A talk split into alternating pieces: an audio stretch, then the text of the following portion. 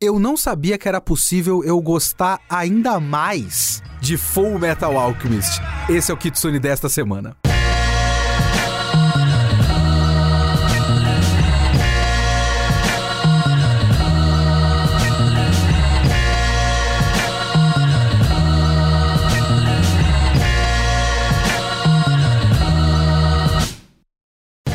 Sou Leonardo Kitsune e o Kitsune da Semana é o meu podcast semanal para eu falar do que eu quiser, do jeito que eu quiser. A ideia é que toda semana tem uma review diferente, que pode ser de filme, de literatura, de anime, mangá, qualquer coisa. Se eu vi, se eu li, eu quero falar, então é aqui que eu vou falar. O Kitsune da semana é gravado em lives toda quinta-feira às 5 horas da tarde na Twitch da Geek Here, twitch.tv barra Geek Here. Você pode comentar esse podcast direto no site www.geekhere.com.br. Você vai lá e faz a sua conta e comenta no site ou manda o seu e-mail para leo.kitsune@geekhere.com.br.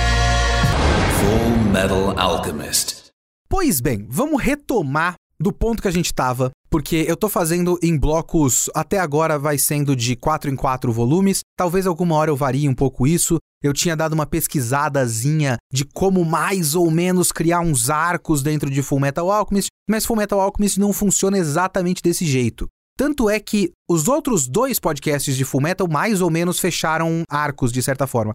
Esse é o primeiro que praticamente não vai fazer isso. Mas é uma das belezas de Full Metal Alchemist a história ser tão fluida. É uma história muito fluida. Simplesmente um acontecimento vai levando até o outro. Então ele não tem exatamente arcos fechados. Tem fases mais ou menos claras das coisas que estão acontecendo, mas não tem tipo, ah, a saga de não sei o quê. E isso é uma das coisas mais legais de Full Metal Alchemist. Mas eu vou fazer aqui um mais ou menos um resumo do que acontece nesses quatro volumes de Full Metal Alchemist. A gente tinha passado nos outros momentos aqui dos volumes passados por um momento em que a trama meio que se divide, enquanto o Ed e o Al vão para outro canto, e esse é o momento que eles não sabem da morte do Mace Hughes, então eles começam esse volume ainda sem saber da morte do Mace Hughes, enquanto outras coisas acontecem na cidade central. Cidade central? Acho que é, né? Acho que eles começam na cidade do leste, e aí depois o Mustang é deslocado para a cidade central. É um negócio assim. A gente parte desse ponto, ainda estamos vendo as consequências da morte do Mace Hughes. Eles voltam para a cidade central depois de a trama ter se dividido em duas. E uma das primeiras coisas que acontecem é que o exército quer condenar alguém pelo assassinato do Mace Hughes. E no caso, eles querem condenar a Maria Ross, porque ela usou a arma dela durante o evento lá do Laboratório 5 e também o Inveja tinha usado o rosto dela para tentar matar o Mace Hughes. Depois ele acaba matando, acho que com o rosto da esposa dele. Então a gente começa desse negócio da Maria Ross. Então, por conta de sair no jornal que ela tinha sido condenada, o Ed e o Al descobrem isso. Tem toda a conspiração do Mustang para esconder a Maria Ross, porque ele percebe que ela tá sendo usada pelo exército para isso, então tem toda a trama de mandar ela para outro país os eventos dessa fuga, da escapatória da Maria Ross, levam até ao momento em que a luxúria é morta pelo Mustang, porque eles chegam na perseguição envolvendo Barry o açougueiro e tudo mais. A perseguição, eles chegam num lugar dentro de instalações do exército que tem uma porta e eles não conseguem passar por essa porta, mas eles confrontam a luxúria naquele momento e o Mustang mata a luxúria naquele momento. Aí a gente tem a volta do Hohenheim, que é o pai do Ed e do Al. A partir da volta do Hohenheim, tem uma nova descoberta do Ed quanto ao que ele fez da transmutação humana, que na verdade ele descobre que ele não criou a mãe dele, ele criou um ser, um corpo mais ou menos humanoide, mas não era a mãe dele. Ele descobre isso através de tipo a cor do cabelo que ele acabou criando e tudo mais. Então não era a mãe dele. Essa descoberta leva à conclusão do Ed e do Al de que dá para recuperar o corpo do Alphonse porque o corpo do Alphonse precisa estar em algum lugar. E eles acreditam que uma chave para eles entenderem isso são os homúnculos, então eles querem capturar um homúnculo. Nisso tem a volta do Scar, e eles usam o Scar como isca para atrair os homúnculos, porque eles também ficam sabendo que algumas pessoas são especiais para os homúnculos porque são sacrifícios humanos, e o Ed é um deles. Então, os homúnculos não vão matar o Ed. Então, se a gente colocar o Ed em perigo de vida, porque o Scar vai querer matar o Ed, os homúnculos vão atrás para tentar salvar o Ed.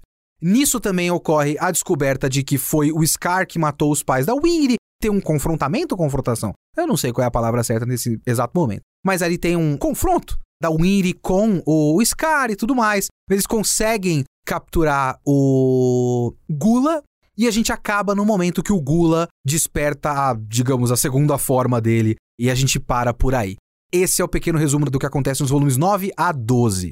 Eu abri esse podcast dizendo que eu não sabia que dava para eu gostar ainda mais de Full Metal Alchemist.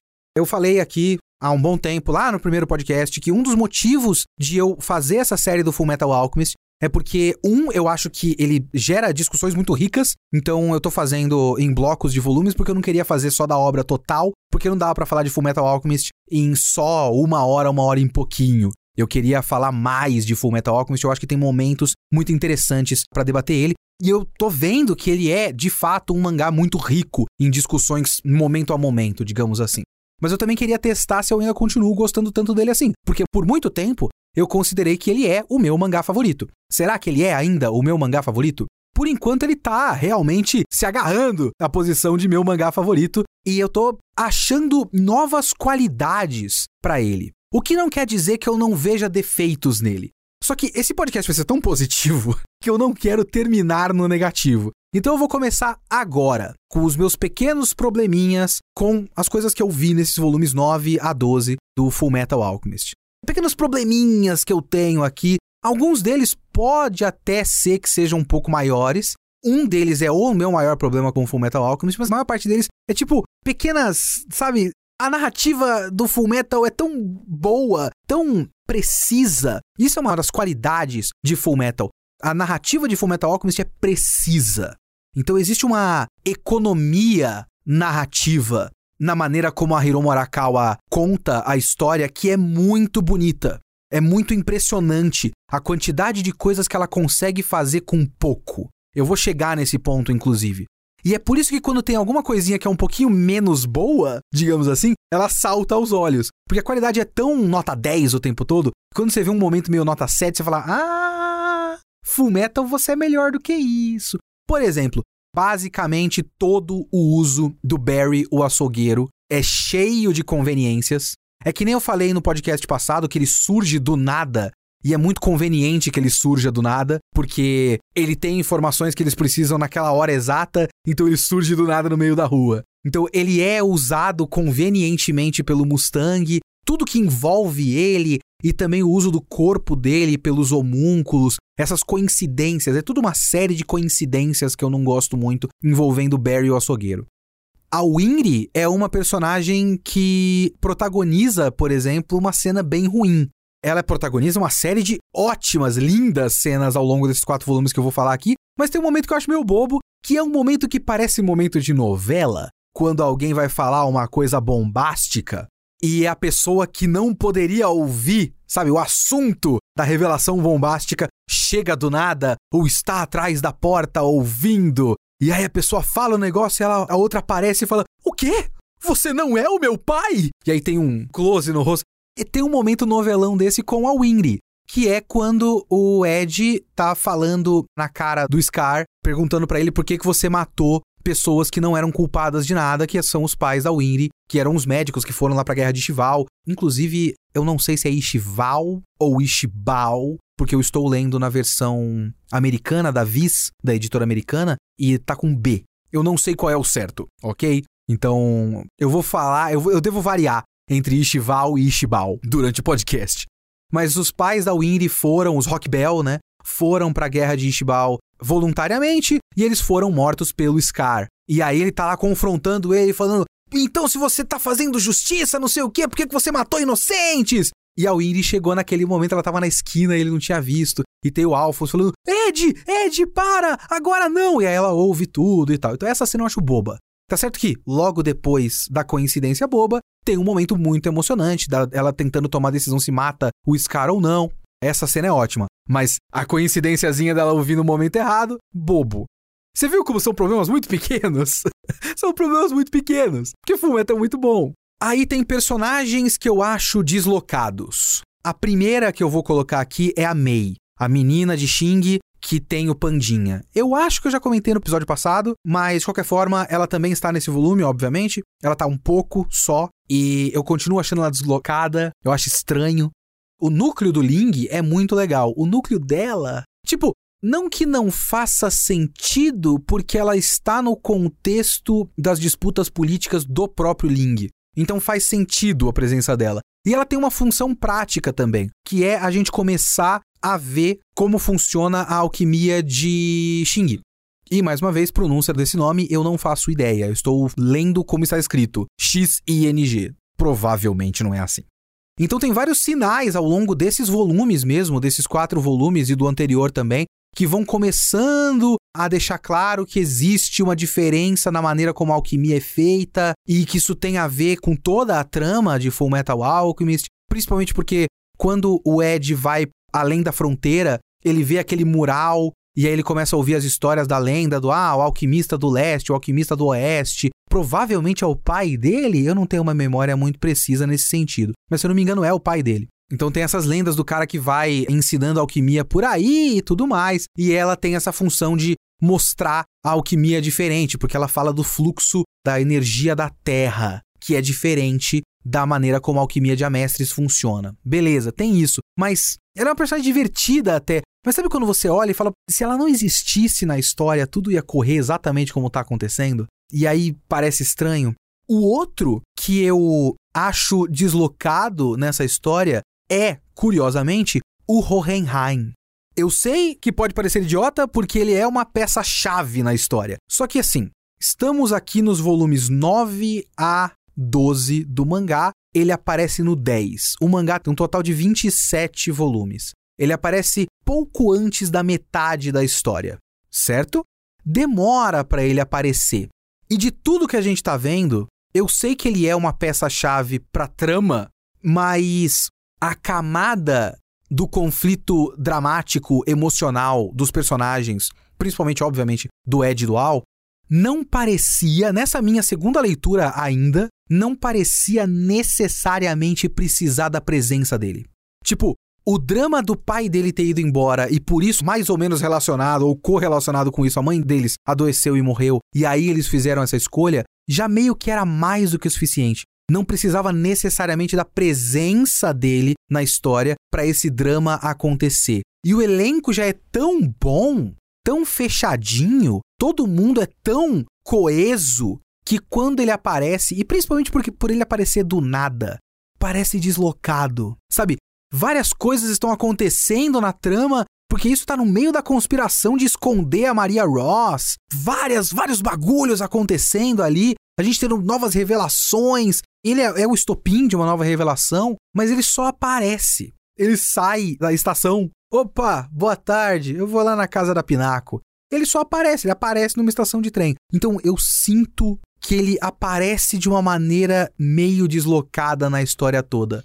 Toda a minha experiência, as minhas lembranças de Full Metal Alchemist, minhas lembranças com carinho de Full Metal Alchemist, elas não envolvem o Hohenheim. Por consequência, tipo, vai ter um flashback do Hohenheim que é muito interessante. Sim, vai ter. Eu sei, eu lembro. Eu vou deixar só no ar aqui, mas mesmo com esse flashback, eu ainda não gosto do Hohenheim como personagem e é uma relação muito parecida com a do vilão final. Mas isso eu falo quando o vilão final for mais importante. Ele já está aparecendo nesse ponto, mas eu falo depois. Por falar em vilões, o meu último problema com essa história, até o momento, como eu tinha falado para vocês, tem coisas que eu quero conferir na minha experiência, nas minhas lembranças de Fullmetal Alchemist. Uma das coisas que eu sempre tive para mim mesmo é: eu não gosto dos homúnculos e por enquanto eu continuo assim. Nesse trecho agora desse episódio, a luxúria morre.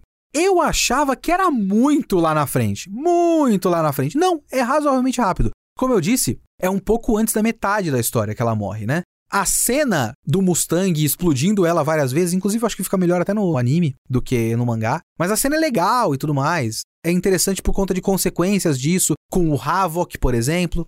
Mas mesmo assim, a luxúria morreu e, sinceramente, já vai tarde, sabe? Nunca foi uma personagem interessante para mim. Eu tenho um certo problema com a luxúria para começo de conversa, porque quando você pega outros personagens, tem alguns, outros homúnculos no caso, a gente tem sete homúnculos dos sete pecados capitais. Alguns deles são um pouco mais claros e meio óbvios, que é, ah, o Gula, ele engole coisas. Alguns são um pouco mais irônicos e interessantes. O Ira, que é o King Bradley, ele é um personagem muito controlado para alguém que se chama Ira. E essa é uma característica muito interessante do personagem. Mas algumas coisas têm a ver com os poderes, né? Com as características dos poderes dele. O próprio Inveja, que é um cara invejoso, então ele tem várias formas, porque ele inveja o próximo, então ele assume a forma do próximo, e na verdade ele esconde quem ele é por dentro, isso é uma coisa que vai aparecer mais pra frente e tudo mais. Tudo isso é muito interessante. A luxúria é luxúria porque ela é gostosa? Qual é a ideia da luxúria? Que o poder dela, além do poder de regeneração, é ter as unhas longas, ela é corta, ela, as unhas dela são lâminas que esticam, sei lá. Não tem muito a ver com luxúria, isso, e a única coisa que tem a ver com a luxúria é que ela é gostosa, né? E é isso. E. É. Ó, vamos lá, tem sete pecados capitais. Eu acho que a gente só não viu dois deles até agora, e um deles, na verdade, apareceu de costas, e o outro apareceu atrás de uma porta, não, não mostrou o rosto dele. Mas as minhas lembranças, luxúria, personagem qualquer, ganância, fica mais interessante depois, a gente vai comentar isso mais pra frente, inveja, protagoniza uma das cenas mais bobas que tem no mangá até agora, porque vai aparecer mais pra frente, na verdade, não apareceu ainda. O Gula é um personagem qualquer, que ele não tem personalidade, ele é só um obstáculo físico. O Ira é o melhor personagem dos homúnculos. Aí tem o Preguiça, que é um conceito preguiçoso. Quando ele apareceu, eu comento mais. E o Orgulho, que é um pouco mais interessante. É uma coleção bem ruim de personagens. É um dos pontos mais fracos de Fullmetal Alchemist. Mais uma vez, é meio impressionante como Full Metal Alchemist é um mangá simplesmente sensacional, simplesmente muito bem escrito, e a história flui com uma naturalidade e com um nível de qualidade espantoso só com vilões ruins.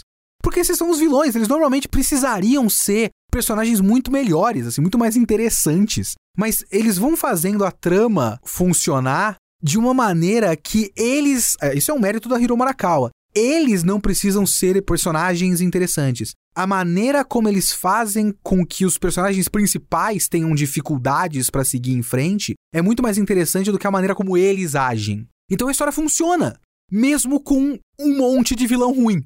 E assim, vilão ruim para mim, né? É o meu comentário. Eu não gosto dos personagens. Obviamente que outras pessoas vão ter outras opiniões quanto aos vilões. Mas eu falo isso mais pra frente quando a gente entrar no vilão principal e quando aparecer os outros homúnculos com, tipo, a grande revelação do próprio inveja. Eu falo isso quando a hora chegar. Esses são os meus problemas. Umas ceninhas meio bobas, umas conveniências aqui e ali, uns personagens um pouquinho deslocados e uma vilã que eu não gosto muito. Acabou. O resto, meus amigos, é só alegria, porque esse mangá é maravilhoso. E eu tô meio felizão assim porque eu ganhei uma nova camada de admiração por esse mangá, porque eu comecei essa série de podcasts com uma crítica a uma cena. E estes volumes, principalmente ao final do volume 12 e tudo mais, o meio do volume 12, me fizeram reavaliar a maneira como eu vi aquela cena. E isso é muito interessante. Então vamos lá. Vamos por partes, porque eu não vou exatamente comentar momento a momento desses volumes, mas eu vou comentar aqui grandes características, grandes tópicos interessantes levantados ao longo desse trecho, porque uma das melhores coisas de Full Metal Alchemist é que ele levanta discussões. E ele levanta várias discussões. E a maneira como ele levanta essas discussões é complexa, é cheia de nuances, é cheia de camadas. E isso é o que faz de Full Metal Alchemist um mangá tão, tão bom. Eu vou começar aqui elogiando mais uma vez a fluidez da narrativa da Hiro Marakawa, porque ele tem trechos, assim, ele levanta várias discussões, como eu acabei de falar, ele tem várias coisas interessantes, tem vários momentos legais, mas tem trechos que são só pura narrativa boa, uma trama legal, uma trama divertida de acompanhar e bem contada, de maneira fluida, de maneira clara. Então tem trechos que são só tipo, olha só uma pessoa que sabe contar a história. Como, por exemplo, toda a conspiração da Maria Ross. Esse é um dos trechos que eu mais gosto desde sempre. Eu sempre achei legal, assim, o encadeamento de acontecimentos é sempre muito legal, porque Full Metal Alchemist não é um mangá de mistério. Ele tem mistérios, mas ele não é o tipo de história, como eu falei, por exemplo, no meu podcast anterior sobre Cavaleiro da Lua. O tipo de história que parece que se apoia apenas em esconder uma informação específica e aí você fica no aguardo dessa revelação lá na frente. Full Metal Alchemist não é assim. Ele vai escondendo certas informações e vai revelando outras coisas, e quando ele faz uma revelação, ele é muito preciso nessa revelação, porque essa revelação traz uma nova luz a certos acontecimentos, mas também levanta outras perguntas, então ele vai trabalhando dessa forma para manter você sempre engajado. Mas para manter você engajado, ele não pode eternamente ficar escondendo informação. Ele precisa te dar alguma coisa. Então, a maneira como a Hiro Marakawa esconde certas coisas nunca é uma maneira covarde. É uma maneira muito precisa. Por exemplo, todo o trecho da Maria Ross acontece com uma coisa muito repentina. Ela foi condenada, armaram para ela e agora ela vai ser presa sem julgamento. E os caras ficam: não, peraí, ela matou o Hughes?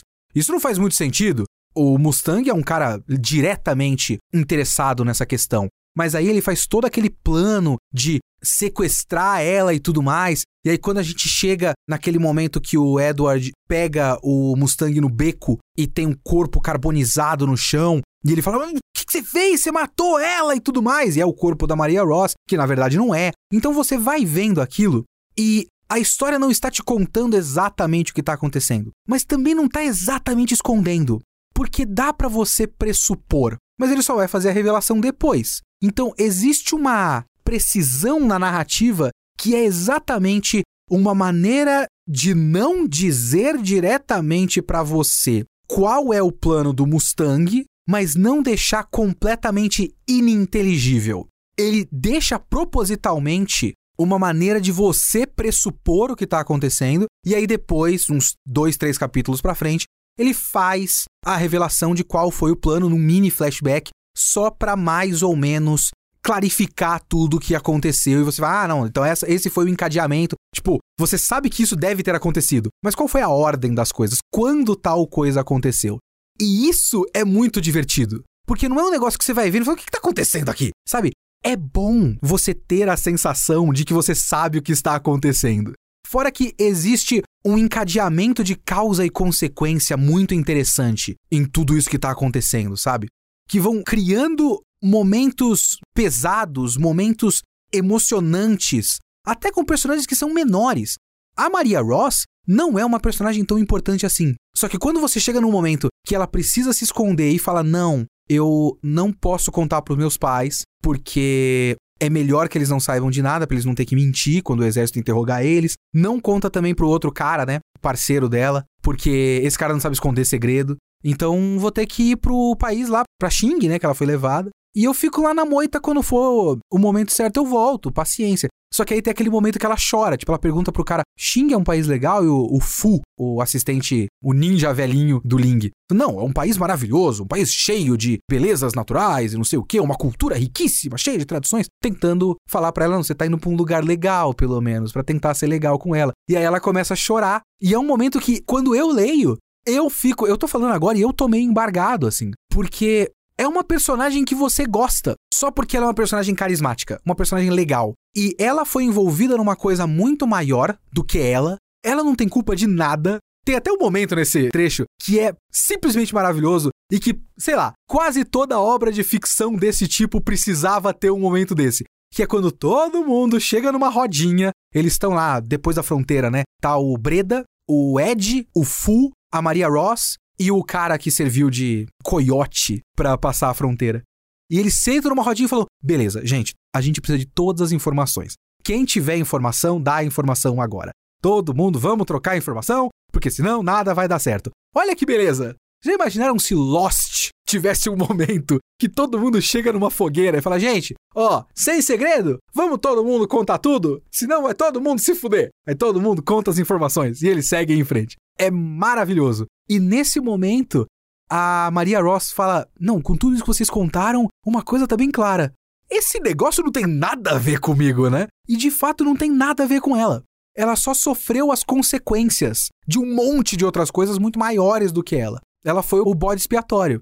Então é muito triste uma pessoa que é aparentemente uma pessoa muito legal, uma pessoa muito carismática, uma pessoa muito simpática, que, sabe, se preocupava com Edward, com Alphonse e tudo mais, se fuder. Ela se fudeu ela só foi incriminada por nada. É uma cena bonita e triste dela finalmente cedendo e chorando depois de toda a ficha cair e ela, basicamente, né, os pais dela vão achar que ela morreu, ou que ela é uma criminosa e tudo mais. Então é, é, é muito triste.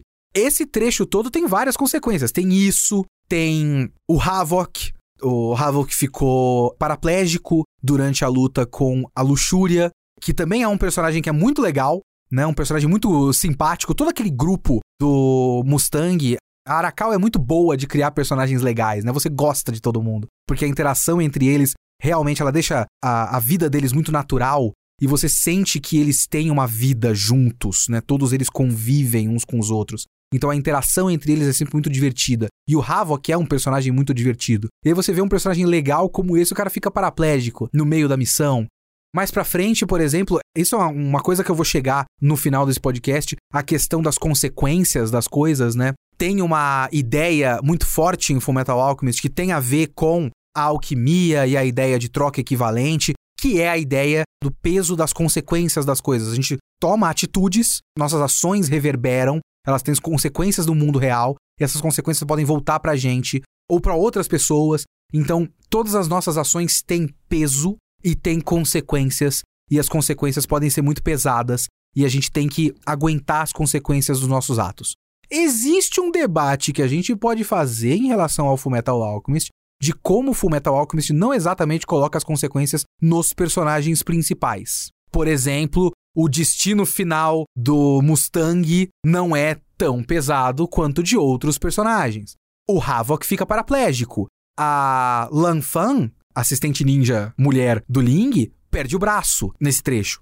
Por outro lado, a gente começa já com grandes consequências pros personagens principais. O Alphonse não tem corpo, pelo amor de Deus. O Edward não tem um braço e não tem uma perna. Então, existe isso. A gente já parte de um ponto que é os moleques estão tentando reverter as consequências absurdamente drásticas de uma atitude absurdamente idiota que eles tomaram. Então, tem isso. Esse já é o ponto de, ponto de partida da história.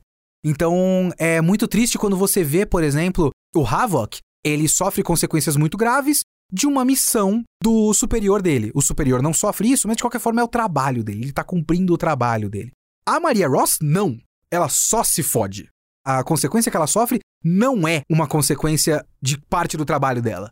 Então é mais triste para mim. Eu fico mais emocionado com o trecho dela. Agora, outro ponto sensacional que me fez assim admirar de novo Full Metal Alchemist é especificamente o volume 11. Tem um monte de luta legal nesse trecho, inclusive. Toda a cena que envolve o Ling e principalmente o Bradley é muito legal. As cenas de ação com o Scar Sabe que eu não, eu não gosto muito das cenas de ação que envolvem alquimia, tipo fazer, bater palminha, colocar a mão no chão e levantar pedra. Nunca achei tão legal assim. Tem várias cenas de ação muito boas nesse trecho. Mas o volume 11 não tem nada disso. Não é bombástico, é só falação. Tem um trecho que eu já tinha talvez comentado num podcast passado, que é um dos trechos que eu mais gosto de Fullmetal Alchemist, que também é só falação e que é uma grande descoberta que os personagens fazem lendo o livro. Eu acho isso muito legal. Porque é lógico que, sendo um shonen de luta, como é Fullmetal Alchemist, Fullmetal Alchemist é um shonen de luta. Fullmetal Alchemist é a melhor versão possível de Naruto. ele está na mesma categoria, ele só é 300 vezes melhor. Seria de se esperar que você tivesse grandes revelações, grandes momentos dramáticos, bombásticos da história no meio de cenas de ação, cenas de luta e tudo mais, né? Porque esse é o objetivo da história. A graça de você ler uma história como essa, normalmente, é você ver lutinha, você ver porradinha, aventura e tudo mais. Poderzinho, etc, etc. Que é legal, a gente gosta. Eu não tô aqui condenando nada disso. É legal. Tô lendo Shonen de luta até hoje. Mas é muito admirável da parte de Fullmetal Alchemist os trechos em que grandes coisas acontecem só com eles batendo papo. Então é muito interessante quando eles descobrem o segredo da pedra filosofal, quando eles estão tipo desvendando um código e lendo um livro. Caramba, meu Deus, é feito de pessoas. Que merda. E tem um peso emocional muito grande. O volume 11 é só infodump. Só paredes de texto, não exatamente porque ela é uma narradora melhor do que isso. Mas é só texto, texto, texto, conversa, conversa, conversa, conversa. Normalmente isso seria uma merda. Uma merda total. A questão é: diálogos expositivos são ruins quando eles não têm peso dramático. Eu odeio diálogo expositivo quando eu percebo que o diálogo expositivo serve apenas para explicar como aquele mundo funciona. Isso é muito comum.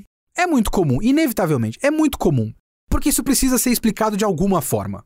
Só que a Hiro Marakawa é uma narradora, uma contadora de histórias boa o suficiente para fazer basicamente um volume inteiro de descobertas de lore, descobertas de funcionamento de mundo e ligar todas elas a algo emocional, algo dramático. Não tem nada no volume 11 que seja revelado de funcionamento do sistema de poder. É basicamente revelações do funcionamento do chakra, do cosmo de Full Metal Alchemist, do sistema de poderzinho de Full Metal Alchemist. São revelações quanto a isso e todas elas têm relação com o drama pessoal dos personagens. Porque começa com o pai deles. O pai deles joga esse negócio de falando com a Pinaco e com o Ed ouvindo, né, de propósito, falando você enterrou o resultado da transmutação humana deles, não foi? Qual era cor do cabelo, cor do olho? Você lembra um bagulho desse? E aí o Ed vai lá atrás disso, ele desencava, né, o corpo do que ele acreditava que era a mãe dele. É uma experiência pesada para ele, então são páginas muito fortes, né? Aí eles fazem a medição assim: ah, pega o cabelo, vou dar um desconto, porque eu não sei há quanto tempo isso aconteceu e o corpo não decompôs ainda, o que é esquisito. Achar esqueleto? É, ok. Achar cabelo? Eu já acho um pouco mais zoado. Mas eu não sei, eu posso estar falando bobagem. Me corrijam nos comentários e nos e-mails quanto ao tempo de decomposição do corpo humano. Eu sei que pele, carne, órgãos vai rápido. Cabelo demora também, senhores? Cabelo me pareceria que era uma coisa que já ter ido embora a essa altura, sabe? Ó, eu estou aqui na gravação desse podcast, como eu falei lá atrás, na live, twitch.tv barra geekhere. E tem pessoas aqui falando que cabelo demora muito para decompor. Então, muito obrigado, chat da live, me corrigindo em tempo real. Então, ok, vamos lá. Eles acharam cabelo, eles acharam ossos. E aí eles conseguiram ver que a cor do cabelo é diferente, o tamanho do fêmur é diferente. Então, existe um peso emocional nisso. Tipo, a gente não conseguiu nem criar a nossa mãe. A gente falhou a esse ponto. Não, mas espera aí. Se aquela não é a nossa mãe, eu não criei a nossa mãe. Então eu não matei a nossa mãe de novo.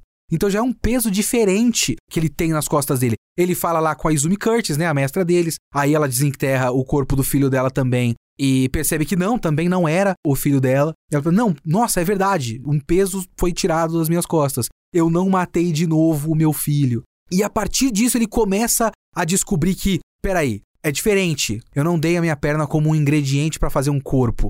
Eu dei a minha perna como um pedágio para abrir a porta da verdade. Aí lembra que, ah, não, peraí, eu lembro, o Alphonse, né? Eu lembro de olhar para você. Então quer dizer que a alma dele estava dentro daquele corpo. Então, se a alma dele estava lá, o corpo tem que estar tá em algum lugar. Eu esqueci exatamente qual foi a lógica. Eu acho que tem a ver com o negócio do Barry. Porque o Barry, o corpo estava em algum lugar e a alma dele estava na armadura. Então existia um link na lógica da história, né? Corpo, alma e espírito. E a lógica que eles chegam à conclusão que é talvez o espírito seja a coisa que liga o corpo à alma. Então o meu corpo está em algum lugar, porque a minha alma ainda está aqui. Porque não é possível reviver ninguém, o que significa que o Alphonse não morreu e não foi, tipo, revivido e a alma dele foi trazida de volta da morte. Significa que ele ainda está vivo mas o corpo e a alma estão separados. Então é um monte de descobertas, até do negócio da porta, tipo, o que é essa porta da verdade? Eu, por exemplo, não tenho grandes memórias de Fullmetal Alchemist de especificidades, que minha memória é muito ruim.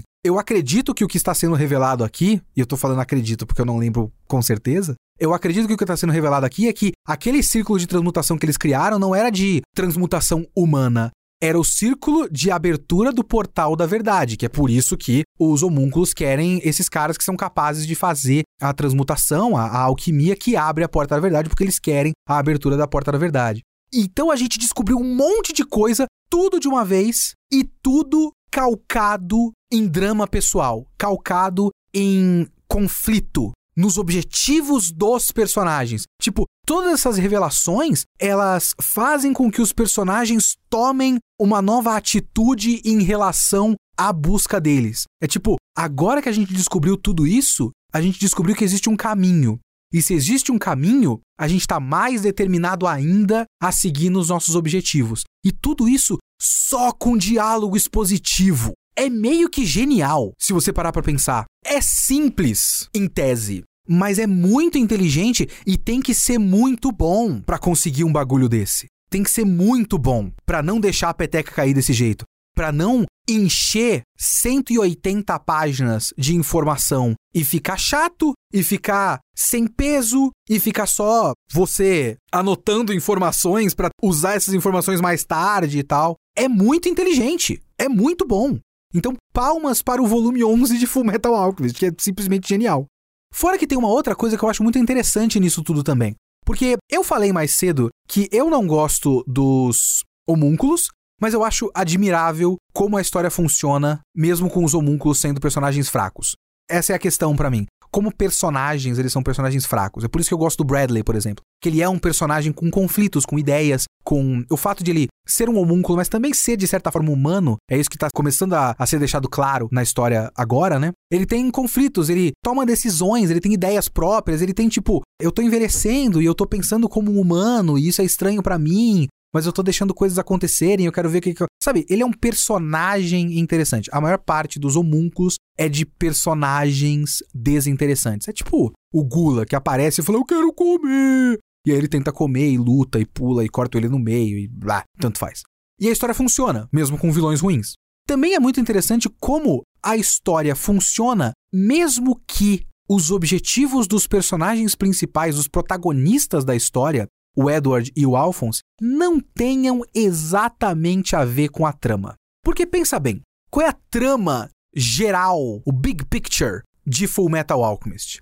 É o plano dos homúnculos, que já foi mais ou menos revelado por completo nesse trecho, porque o Marco tá falando com inveja e fala: "Ah, vocês estão querendo fazer um círculo de transmutação gigante, não é? Para fazer uma mega pedra filosofal ou qualquer coisa do tipo. E o próximo alvo é o norte e vai ter o arco do norte em breve até. Então, vai ficando claro que o que os homúnculos querem fazer é criar esses conflitos em vários lugares ao redor de Amestres. A guerra civil de Ishbal foi isso, eles criaram um conflito para morrer um monte de gente, para fazer esse grande círculo de transmutação. E aí você vai entendendo esse círculo de transmutação e a relação dos homúnculos com o exército, a corrupção interna do exército, todas essas tramóias, essas conspirações e tudo mais. Isso é a trama geral de Full Metal Alchemist. O objetivo do Edward e do Alphonse é recuperar o corpo deles. Isso não necessariamente precisa estar envolvido com a grande trama de Full Metal Alchemist. E não tá. Claro que vai acabar entrando em conflito, porque eles têm relação direta com isso, através do pai deles, etc, etc. Claro, existe isso. Mas o objetivo deles não é resolver a trama de Full Metal Alchemist. Não é descobrir a tramóia por trás do exército. Não é combater os homúnculos. Não é nada disso. É recuperar o corpo deles. Nisso eles estão envolvidos num negócio maior. E eles precisam, inevitavelmente, se envolver nisso para descobrir as coisas que eles precisam descobrir. Mas eles não querem resolver a trama. E não é meio admirável que você tem uma história que é tão boa, que funciona tão bem, na qual os personagens principais não querem resolver a história e a história continua andando pra frente de forma coesa, porque não parece que as coisas estão separadas. Não parece deslocado, às vezes tem isso. Tem umas histórias que você tá olhando para elas e as coisas parecem deslocadas. Eu vou fazer um exemplo meio bobo aqui, porque o nível de qualidade é completamente diferente. Mas pense, por exemplo, em Fairy Tail.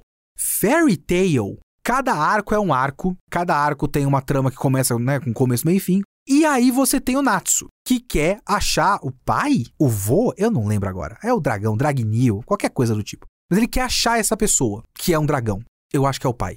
Então você tem o objetivo do personagem principal, o objetivo do protagonista da história, que nunca tem relação com nenhum arco, praticamente. Não tem relação com a grande trama da história. A coisa vai mais ou menos desviando para isso, alguns arcos vão tendo mais ou menos relação e vão desviando para isso e tudo mais, mas no geral, se o Natsu não tivesse o objetivo pessoal dele, quase nada mudaria em Fairy Tail. E a coisa tá muito deslocada uma da outra. Inclusive, Fairy Tail é uma história que funcionaria com qualquer outro personagem como protagonista. A Lucy, por exemplo, poderia ser protagonista. Eu sou da opinião, por exemplo, que se ela fosse de fato, ela é meio que é, ela é uma narradora, mas não é protagonista, blá blá blá. A história funcionaria melhor se ela fosse de fato a protagonista para mim. Mas aqui não é um podcast de Fairy Tail, é de Full Metal Alchemist. Mas você percebe, ou pelo menos eu vejo isso, uma dissonância entre o objetivo do protagonista e a trama que está acontecendo arco a arco.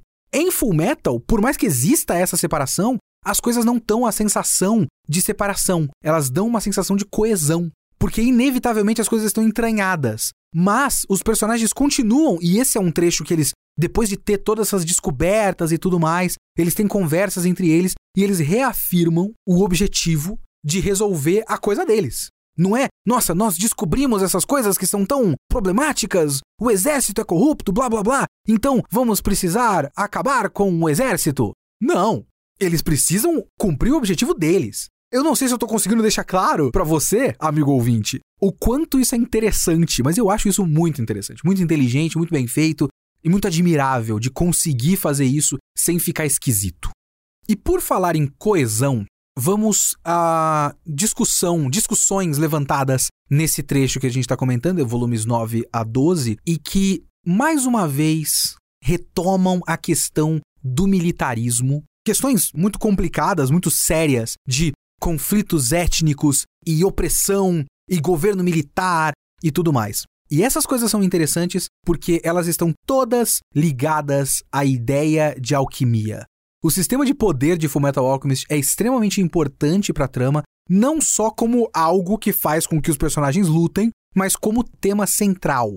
É complicado porque os próprios personagens principais dessa história, o núcleo, núcleo duro do Fullmetal Alchemist, o núcleo duro do militarismo de Fullmetal Alchemist, está entranhada no exército.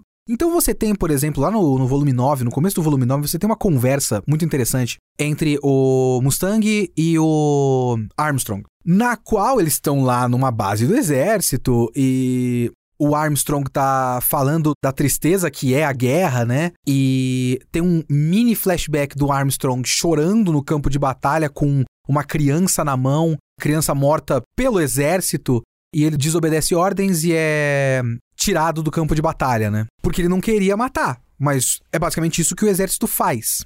Nesse sentido, alquimia é arma, basicamente. E os alquimistas são armas. Então, eles estão ali naquela discussão e eles estão tipo. É, você é um militar? O, o, Mustang fala isso meio provocador assim. Você é um militar e tá falando mal do nosso regime militar? Do nosso estado militar, falou: Não, o Armstrong, não, veja bem, não é bem assim. Eu só queria ajudar o mais fraco e tal. Porque eles não podem, porque senão seria traição, né? Lei marcial seria traição. Então ele não pode falar em voz alta um bagulho desse, principalmente numa base do exército.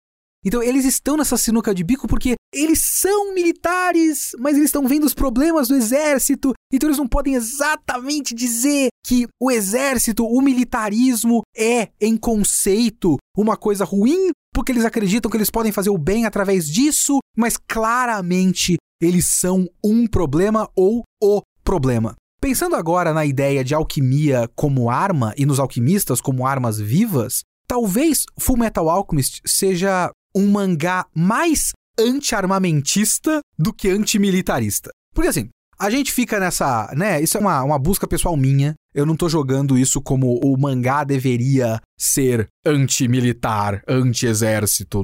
E assim, eu não posso nem cobrar isso do mangá porque não é isso que o mangá está fazendo. O objetivo do mangá, o objetivo da obra de Hiro Murakawa não é chegar no final dos 27 volumes e falar, viu? Por isso que não pode ter exército. Não acabou, tem que acabar, eu quero o fim da polícia militar. Não é esse o objetivo de Hiro Murakawa. Eu não posso cobrar isso dela. Se fosse, eu ia gostar mais ainda? Claro, ia gostar muito. Mas não é isso que ela quer fazer. Mas ele também não se isenta da discussão. Porque, de certa forma, assim, ele está discutindo a alquimia, que é um conceito fictício, a alquimia como um poder de criação, e aí tem lá um diálogo. O Hohenheim é usado para isso, ele fala num trecho que ele é um monstro, e logo depois você tem aquela luta com o Scar, e o Scar fala que o poder da criação, porque eles estão nessa coisa de, ah, você só destrói, você tem esse braço que só faz destruição, nós temos o poder da criação. Um outro alquimista que ele mata nesse trecho aí fala a mesma coisa, você nunca vai ser páreo pro poder da criação e tudo mais. O Scar fala, é, só que o poder da criação de vocês também cria monstros. E aí ele evoca a Nina, né, a, a quimera cachorro, a, a única piada que existe sobre Fullmetal Alchemist. E é um poder que criou um monstro, um monstro que só poderia ter uma vida de tristeza, como ele próprio aponta, e é verdade. A única possibilidade para essa menina depois disso seria ela virar cobaia de laboratório. E ele foi lá e matou ela. Ele também é drástico, né? A, a ideia do, do problema é, deles é, é com, com o Scar é essa, ele é drástico. O problema dele é que ele vai lá e quer matar de volta. Se ele está puto, né, revoltado contra a morte do povo dele, por que, que ele quer morte de volta? Existe essa ideia de nem todo amestrino, not all amestrians, de tipo, ah, você tá com ódio do nosso povo, mas tem gente boa também, como por exemplo os doutores Rock Bell lá, o casal Rock Bell e tal.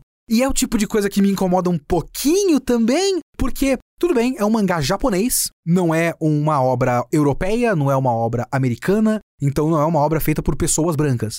Então é difícil até discutir esse tipo de coisa, porque não, não é a Disney fazendo isso e tentando isentar a gente branca disso. Mas o núcleo amestrino é claramente europeu, ou referência a povos europeus. Eles têm um Führer, eles são um estado militar bem ocidentalizado, é um monte de gente branca, loira, né? Na trama, o Edward, o Alphonse. Então eles são referências a europeus e o povo de Ishbal, ou Ishval, por conta de fazer essas referências, não sei se aquela altura já seria alguma coisa tipo Guerra do Iraque, mas provavelmente as coisas mais anos 80, assim, anos 70, 80, né? A questão de Afeganistão, que foi a ascensão das coisas que culminaram no 11 de setembro e depois na invasão do Iraque, e é a opressão ocidental em cima do Oriente Médio. Eles são um povo relativo a, referente a, genericamente, Oriente Médio. Então, ele fala muito, o mangá, dessa questão desse ciclo de ódio. Dessa questão de a guerra só traz morte, só traz tristeza, a guerra não tem vencedores, a guerra é ruim, ponto. Assim, vocês vão lá ouvir o meu podcast do Genocyber, que é uma história que só quer falar sobre olha como a guerra é ruim, mas lá é muito raso. Aqui é cheio de camadas. É muito mais interessante. Mas ele tem essa mensagem obviamente correta dos horrores da guerra e tudo mais, mas ele precisa fazer um negócio de ah, mas vingança não é o caminho. E aí a vingança não é o caminho exemplificado pela bondade das pessoas brancas, do casal Rock Bell. Então, eu ficaria mais incomodado se isso fosse tipo um filme americano. Porque aí ia ter um soldado americano, mas esse soldado americano é bom. Pelo menos o mangá toma o cuidado de mostrar que não são soldados que são exatamente bons. Por mais que a gente esteja vendo a história basicamente do ponto de vista de soldados bons, ele tenta fazer esse negócio de nem todo amestrino a partir de médicos que foram voluntariamente cuidar das vítimas. E não de soldados que também são mais ou menos legais enquanto matam pessoas em território estrangeiro, sabe? Pelo menos tem esse cuidado, mas ainda faz o ponto com as pessoas brancas.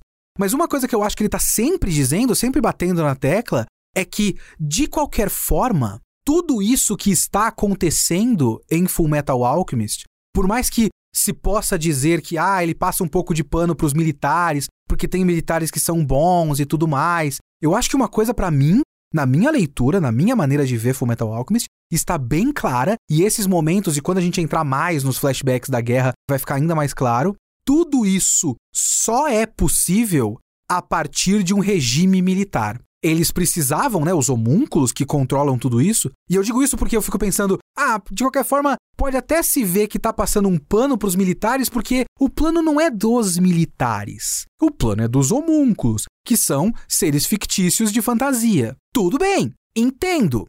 Mas eles só poderiam fazer isso a partir da instituição de um governo militar. Tanto é que eles criam um cara para ser um Führer, e esse Führer, a escolha de palavras não é à toa, é o cara que permite com que eles vão fazendo guerra civil atrás de guerra civil atrás de guerra civil. A melhor maneira de oprimir um povo e a melhor maneira de ocultar essa opressão do seu próprio povo é através de uma ditadura militar que controla a informação, que oprime o estrangeiro, que cria ideias de nós contra eles. Então, eu acho que isso pelo menos está bem claro. E eu acho isso muito interessante. Mas é uma discussão complexa. E é uma discussão complexa tratada dentro da complexidade que ela necessita. E eu acho até interessante porque ele fala muito dessa questão do ciclo do ódio. Aí é uma leitura pessoal, eu não sei se eu posso dizer que o mangá está dizendo isso, mas é uma leitura que eu tenho do negócio, eu vejo o mangá dizendo isso, mas vocês podem discordar, obviamente. Ele fala do ciclo do ódio, ele fala de como vingança não é uma coisa boa, através daquela cena ótima da Wingri. Essa cena da Wingri é muito boa, e que ela vai atirar e ela decide não atirar, porque ela não quer ser essa pessoa. Por outro lado, eu não acho que o mangá está dizendo que o Scar tá errado também. Porque às vezes você tem histórias que falam sobre ciclo do ódio e que falam que o ciclo do ódio precisa ser quebrado, o que é uma mensagem bacana, uma mensagem legal, mas às vezes ele esquece de contar também, esquece de abordar a questão de que o ódio às vezes é inevitável. Porque o Scar, ele pode ser um cara que se perdeu na vida, um cara que tá matando um monte de gente, então ele é um assassino. E a gente concorda que matar é ruim, né? Ser um assassino não é uma coisa boa. A gente concorda nisso tudo. Mas eu não acho que o mangá tá dizendo que ele não tem justificativa pro ódio dele. Ele tá dizendo que é muito triste que ele tenha chegado nesse ponto. E que, obviamente, seria melhor ele não ter chegado nesse ponto, mas ele também está dizendo que ele chegar nesse ponto não é só uma escolha dele. Escolheram por ele. O regime militar que chegou no território dele deu o primeiro tiro, como ele mesmo fala, e depois a gente vai ver revelações quanto a isso. Os caras deram o primeiro tiro e começaram uma guerra e depois mataram todo o povo dele. Quem escolheu esse ódio do Scar não foi ele, foi a Mestres. Então eu acho isso uma nuance muito interessante. Uma nuance muito mais interessante do que simplesmente ciclo do ódio precisa ser quebrado porque vingança é ruim. Existe uma justificativa para esse cara estar nesse processo, mas seria melhor se ele parasse com esse processo. Seria melhor para ele, mais saudável para ele, outras pessoas não iriam sofrer as consequências disso, etc, etc. E por falar em consequências, a gente volta no nosso ciclo, que não é um ciclo de ódio aqui, para eu voltar a falar da questão de consequências nessa história, porque aí eu vou ter que falar daquilo que eu falei que uma coisa ganhou uma nova camada para mim. Lá no primeiro podcast de Full Metal Alchemist, no episódio 65, eu falei sobre uma cena do Edward olhando para aquela menina Rose, se eu não me engano, e falando: "É, você tem duas pernas, você pode levantar sozinha". E eu falei que era o moleque sendo arrogante. E que é difícil, uma cena complicada, porque por mais que esteja bem claro que existe um lado da intenção da autora de mostrar o Edward como alguém arrogante, falando um bagulho arrogante para a menina, mas também ele é muito cool nessa cena. Então realmente parece uma lição de moral que ele tá certo. Dependendo da maneira como você olha, foi feito de maneira com que pareça ele tem razão em falar para a menina que perdeu todas as esperanças e toda a base da fé dela. Ele destruiu tudo que sustentava a menina emocionalmente e psicologicamente. Falar, ah, você tá inteira, né? Eu tenho uma perna a menos. Você tem duas. Foda-se o seu drama. Mas, depois de um monte de coisa, depois de vários personagens seguindo em frente de várias maneiras, existe um foco muito grande na questão de não desistir, de, de seguir em frente.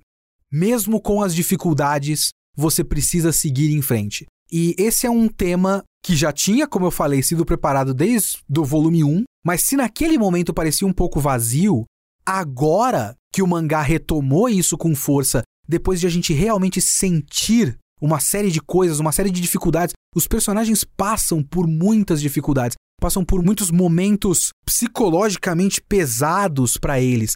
Tem que tomar decisões muito drásticas. A gente tem, por exemplo, o momento que é um quadro dividido entre a Winry e o Havok, com dramas completamente diferentes entre os dois, falando a mesma coisa, que é, com a ajuda de todos, eu também vou seguir em frente. E você tem também a Maria Ross, também seguindo em frente, tipo, cara, é isso que a gente tem, não dá para ficar parado. Essa lição, depois de a gente ter visto coisas, depois de a gente ter sentido os dramas dos personagens, visto o Alphonse exumando a cova da mãe dele, que ele achava que era a mãe dele, e obviamente todo o processo deles desde lá, o começo e tudo mais. Até o próprio confronto dele com o pai, o fato de ele confrontar o pai dele que abandonou a família dele e que, né, colocou de certa forma os moleques nesse caminho e tudo mais e com novas informações e com uma nova resolução dentro deles, e a gente tem que conseguir o nosso corpo de volta. Até a questão de quando eles descobrem a morte do Mace Hughes, a Winry vai falar com a, com a Gracia, né, que é a esposa do Hughes, a viúva agora do Hughes. Eles ficam, poxa, eu não quero mais que as nossas atitudes tenham consequência para ninguém. E tem esse papo todo de consequências, como eu falei, um tema central da história, que é a ideia da alquimia levando a ideia de troca equivalente e levando a ideia de causas e consequências. Os moleques olham uma consequência das atitudes deles, que eles acreditam que é uma consequência só das atitudes deles, mas também existe essa ideia de o mundo é muito mais complexo do que apenas as suas decisões, né? Mas eles veem as consequências da atitude dele, que é um homem, pai de família, foi morto direta ou indiretamente por nossa causa, e falam: é melhor a gente não fazer mais nada, porque vai causar danos colaterais para outras pessoas. E a esposa do Hughes fala: não. Se vocês pararem agora, a morte do meu marido vai ser em vão. Vocês precisam seguir em frente, vocês precisam chegar no objetivo de vocês. Então, essa ideia de seguir em frente não importa como. Aliás, o arco todo do Havok é muito interessante para isso. O cara que tinha toda uma, uma, vitalidade, um negócio meio de é, namoradas e seguir com a vida dele, fazendo coisas legais e tudo mais. Aí ele fica paraplégico. E, aliás, essa ideia também da deficiência física não ser vista como um obstáculo, mas como uma parte sua, e você segue em frente com a sua vida, o cara vai ficar paraplégico. O Alphonse, nesse trecho, fala algumas vezes que eu não vejo a minha condição né, da armadura como uma deficiência que vai me parar, é uma coisa minha e eu tenho que seguir em frente para eu superar esse problema. Depois de a gente ver tantas coisas assim, aquela mensagem lá do volume 1 ganhou muito mais peso. Me fez ver toda essa questão de uma maneira muito mais complexa, muito mais cheia de nuance. E de vários caminhos diferentes. Tipo, por mais que o mangá esteja mais ou menos equivalendo as coisas pela ideia, ele também mostra que o drama da Maria Ross e que ela tem que superar e seguir em frente é diferente do drama da Winry, que ela tem que superar e seguir em frente, que é diferente do drama do Havok, que ele tem que superar e seguir em frente, que é diferente do drama da Lan Fan, que acabou de perder o braço e ela tem que superar e seguir em frente. Então, a coisa começou, sabe, a ganhar corpo. E aí o tema fica muito mais interessante. É por isso que eu sempre digo que não é simplesmente você jogar uma ideia no texto. É aquela ideia velha do, do show don't tell. Mostra, não fala. Eu preciso ver esses temas que você está trabalhando na sua história, esses temas terem a ver com as atitudes dos personagens, esses, esses temas ganharem vida através do que os personagens fazem, das atitudes que eles tomam, das escolhas que eles fazem ao longo da história. E é assim que você faz com que uma história realmente tenha significado, com que um tema tenha significado. E esses volumes mostraram ainda mais qualidades de um mangá que eu já achava perfeito. Lógico que agora eu tô vendo defeitos nesse mangá perfeito. Mas esses defeitos para mim não fazem com que o mangá fique ruim, longe disso. Ele continua quase impecável. Tá muito bom reler Full Metal Alchemist. Se você está lendo comigo, você sabe que é gostoso de ler. E é um mangá inteligente, um mangá divertido, um mangá engraçado, um mangá emocionante. Eu quase chorei duas, três vezes nesse trecho que eu tô falando agora, com a Maria Ross, com o Havok.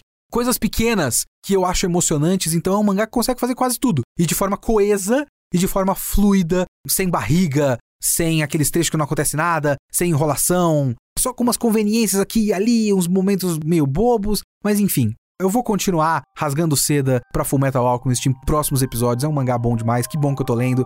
E tomara que vocês estejam lendo comigo também. Full Metal Alchemist. Então vamos ler os e-mails e comentários do Kitsune da semana passada, que foi sobre o seriado do MCU na Disney Plus, Cavaleiro da Lua. Deixa eu ler uns comentários aqui curtinhos no site, que eu gosto, gente. Mandem comentários curtinhos no site também, que é legal. Vai lá em geekhere.com.br, faça sua continha e comenta. Comenta aqui embaixo no post o que você achou desse podcast e a sua opinião sobre Fullmetal Alchemist ou sobre o próprio podcast. Se foi legal, não foi legal, comente, por favor. O Pedro Baessa fala aqui, ó. Achei certeiro o timing da comparação de Cavaleiro da Lua com Attack on Titan, pois comecei a assistir o anime pela primeira vez no mesmo período em que a série estava saindo, então fiquei em ambos os casos com a mesma sensação de: tá bom, já entendi que você tem um grande mistério bombástico para revelar. E em ambos também tive a sensação de que isso servia mais para manter o hype do que para dar prosseguimento à história. É exatamente o meu ponto, Pedro. Legal que eu não tô sozinho nisso. Tem um comentário do Matt Veloso aqui, do Matheus Veloso, que eu acho que é muito importante. Um erro, né, que eu cometi no podcast e eu peço de fato desculpa, assim. Gostaria de deixar aqui minha nota de repúdio por essa edição do Kitsune da semana, simplesmente não constar com nenhum comentário hiperbólico a respeito da beleza de Oscar Isaac. É verdade, eu esqueci de falar que o Oscar Isaac é um gostoso. Eu peço desculpas, Oscar Isaac é muito daddy, é muito gostoso demais. Nesse seriado ele tá um pouco menos, falta aquela barba do Duna. A barba do Duna é um bagulho que faz diferença. Mas é, eu falei o quanto ele é incrível como ator e como ele é uma das únicas coisas boas do seriado, mas eu tinha que ter falado o quanto ele é sobrenaturalmente gostoso. Então fica aqui a minha correção quanto à minha falha, ok?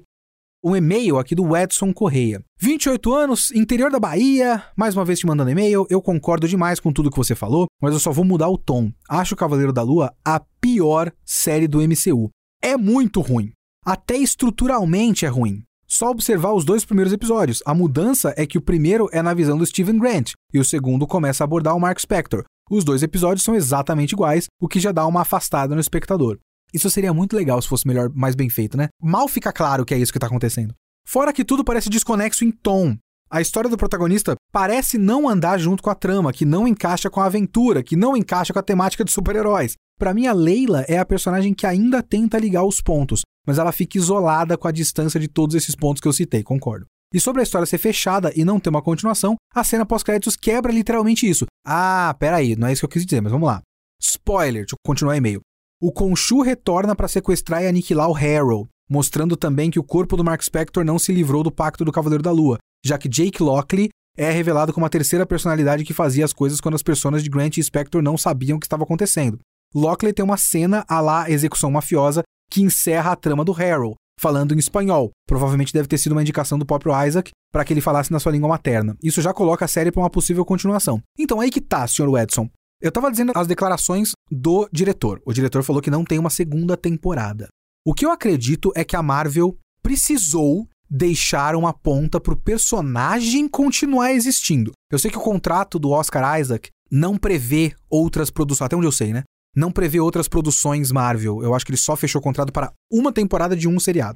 Então, eu não sei se era só uma questão de ele assinar um novo contrato e fazer mais coisas. Até onde o diretor falou, não vai ter uma continuação do seriado Cavaleiro da Lua, o que eu acho legal. Mas a Marvel não queria desperdiçar o personagem, ele pode ser usado para um monte de coisa. Então, com o fim da trama, a lógica seria que o cara não tem mais o pacto com o Khonshu, então ele não pode ser mais o herói. Mas aí conseguiu arranjar uma maneira que tem lógica dentro da história para que o pacto ainda exista com uma pessoa. Essa pessoa é o Jake Lockley. A história meio que considera que cada uma das personalidades é uma pessoa. Então o Khonshu fez um pacto com uma pessoa, que foi o Jake Lockley, que tá dentro daquele corpo físico. O que permite que a Marvel continue usando o Cavaleiro da Lua em outras coisas. Sei lá, que vocês querem colocar no Blade, os cacete a quatro. Então não é que o personagem foi morto, o seriado matou o Cavaleiro da Lua como personagem. Eu acho que a série Cavaleiro da Lua não continua. Mas o personagem vai continuar, o que eu acho legal, porque eu gosto do Oscar Isaac e eu gostaria, eu acho que eu falo isso no podcast, eu gostaria de ver o Cavaleiro da Lua do Oscar Isaac usado em histórias melhores. Então, se você tiver um filme muito foda do Blade do Mahershala Ali e tiver o Cavaleiro da Lua, tanto melhor. Eu vou estar tá vendo o Oscar Isaac como um herói legal numa história boa. Esse seriado foi uma porcaria. E pode não continuar, que tá ótimo também. Não precisa de mais Cavaleiro da Lua em história solo. Continua usando ele em outras coisas que tá bom demais. Então é isso, esse foi o Kitsune desta semana. Como eu falei, coloquem lá os seus comentários em geekhere.com.br e também assistam as lives onde a gente faz a transmissão da gravação. É twitch.tv barra geekhere. Full Metal Alchemist. Pois bem, este foi o Kitsune desta semana. O Kitsune da semana que vem será, acredito eu, o penúltimo volume de Boa Noite Pum Pum, chegando no finalzinho pra gente encerrar esta série. Beleza? Até lá!